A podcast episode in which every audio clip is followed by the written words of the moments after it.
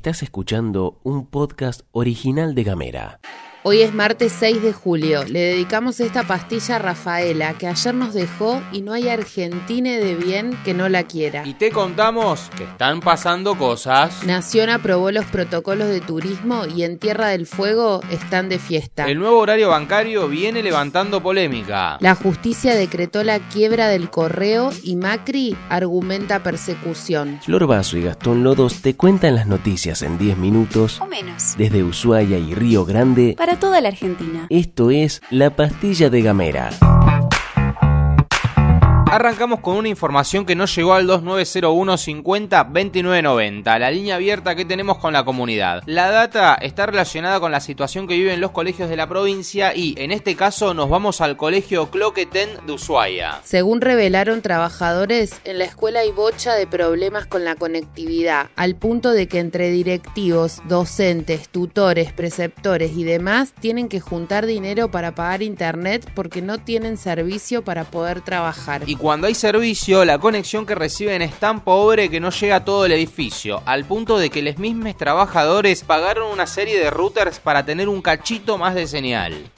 Nos ponemos turísticos y un toque gacetilleros, pero solo cuando vale la pena. Para contarte que por comunicación oficial, el gobierno de la provincia confirmó que Nación aprobó los protocolos sanitarios para la actividad. Se ha trabajado con mucho compromiso para estos protocolos y las empresas deberán respetarlos a rajatabla, para la seguridad de todos, afirmó el gobernador Melella en una reunión que mantuvo con el ministro de Turismo y Deportes de la Nación, Matías Lamen. Desde Gamera levantamos el teléfono y nos conectamos con Ángel Brisigeli, presidente de la Cámara de Turismo de Tierra del Fuego, para que nos contara cuáles son sus consideraciones respecto a esta noticia.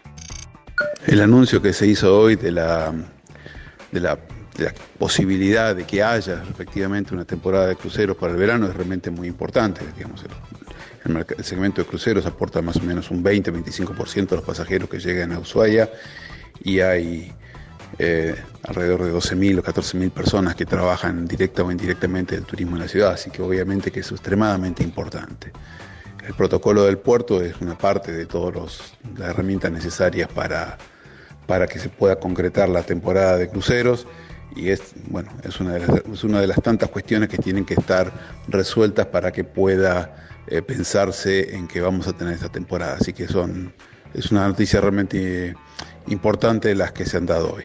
En esa reunión también estuvo presente el intendente de Ushuaia, Walter Woto, que afirmó, el turismo representa el 13,6% del PBI de la provincia y genera más de 15.000 puestos de trabajo en forma directa o indirecta. Estamos hablando de un gran anuncio para todos nuestros vecinos y vecinas. La semana pasada la legislatura fueguina aprobó sobre tablas por 14 votos a 1 el nuevo horario para los bancos fueguinos que van a comenzar a atender a partir de las 8 de la mañana en el mes de septiembre. La cosa es que a las cámaras de comercio no les cayó para nada bien esta noticia y argumentan no haber sido consultados al respecto. Claudia Fernández, presidenta de la Cámara de Comercio de Ushuaia, expresó a TV2 Noticias esto.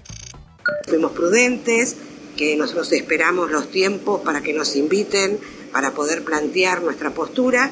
No fuimos escuchados y nos gustaría poder trabajar desde un principio. Las cámaras estamos dispuestas a trabajar, a consensuar, a estar en el diálogo y esta vez hemos sido obviamente olvidadas.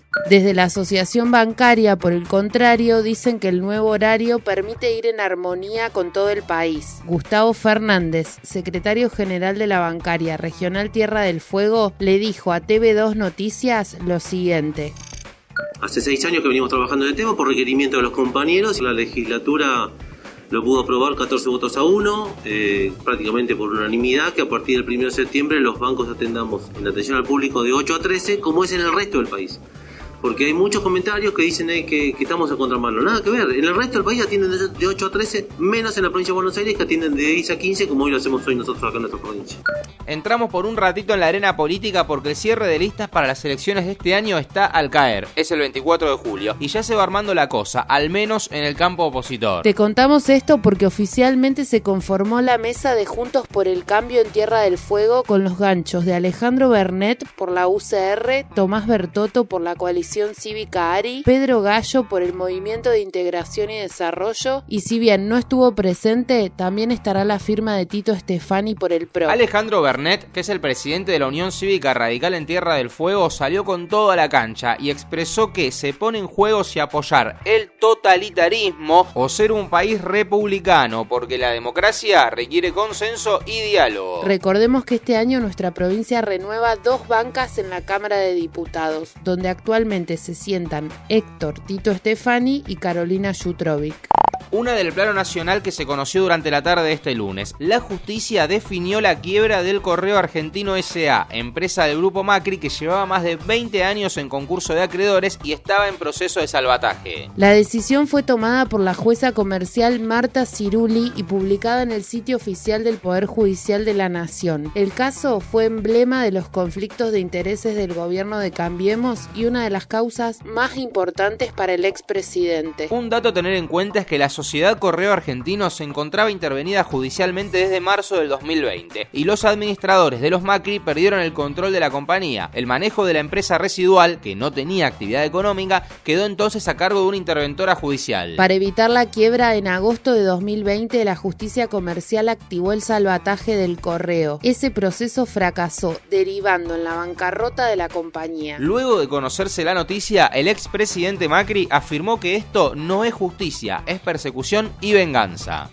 Dos buenas noticias para Tierra del Fuego en relación al coronavirus. Por un lado, la provincia recibirá 1.800 nuevas dosis del componente 1 de la vacuna Sputnik. Esto se da en el marco del Plan Estratégico de Inmunización y así lo confirmó el Gobierno Nacional en un comunicado en el que además consignó que más de 18 millones de personas recibieron la primera dosis de la vacuna. Por otro lado, hubo récord del plan de vacunación. Se aplicaron 2.750 dosis en un solo día. Esto lo confirmó la ministra de Salud, Judith Di y pidió además tranquilidad a quienes esperan por el componente 2 de la vacuna Sputnik, señalando que esta semana se producirán nuevos arribos de dosis. La última antes de irnos. Hoy, desde las 22, tenemos una nueva presentación de la selección argentina. El encuentro tendrá lugar en el Estadio Nacional de Brasilia y el conjunto nacional se medirá ante la selección Colombia por las semifinales de la Copa América. Llegamos al final de la pastilla. Pilas gamerianes, esta semana es Les mandamos un abrazo a todos.